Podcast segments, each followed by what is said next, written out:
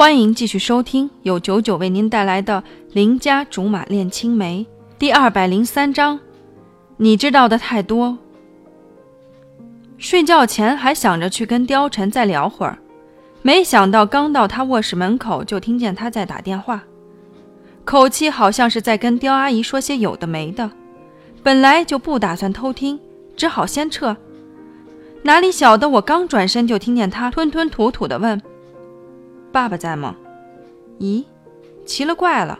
据我所知，父子俩平时没什么交流的。虽说在刁叔叔住院之后有了些微微的改善，可也还没到亲热打电话的地步。照理说，很多男性都不会主动跟家里联系说瞎聊天的。这种破天荒的时刻，我要是不挺身而出做个见证人，就太亏了。在强大好奇心的唆使下。我又干了一回八门缝的卑劣行径。一会儿之后，貂蝉再次开口，对方应该就是刁叔叔了，因为貂蝉的口气不是很好。那些资料你收到了没？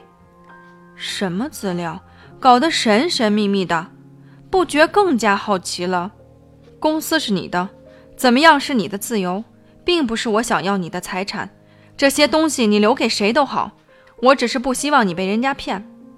今天到底是怎么了？虽然貂蝉说的不是很中听，可他明明就是在帮貂叔叔考虑啊！我还以为会像之前一样，父子俩吵一架，然后我就能冲进去调解，顺便搞清楚形势。然而我等了又等，貂蝉居然平静地收场了。我趴在门缝上，那叫一个心急，正愁着怎么办。门从里面开了，我一个踉跄，直接倒在貂蝉怀里。大晚上投怀送抱，你不会是？他贼兮兮的笑起来，我脸蹭一下就红了，不带这么直白的。再说，我可真不是那意思。还想跑，却被他揪住了领子。他审问我，是不是还改不掉八门缝的毛病？让我想想，怎么帮你改一改？不用，真不用，我自己改，不劳您大驾。扭着身子想摆脱他，可是领子越来越紧，都快喘不过气儿了。我瞬间毫无骨气的求饶起来。半天过去了，感觉自己都出现幻觉了，轻飘飘的。他终于放开了我，我一个狗吃屎！跌在地上，赶紧大口喘气。他慢悠悠蹲下来，甚是头疼地说：“现在应该能改了。”你想杀死我呀？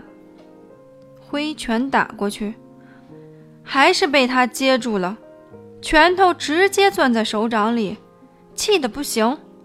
他干脆也坐下来，正经地说：“不是什么事儿都能偷听的，知道的越少越好。”忍不住惊呆了，这话不是电影里的台词吗？通常一个人听了不该听的东西之后，下一秒毫无意外就是死期了。我赶忙问：“会杀人灭口不？”他沉吟：“说不定是会的。”这时候还不拔腿跑，就太不珍惜生命了。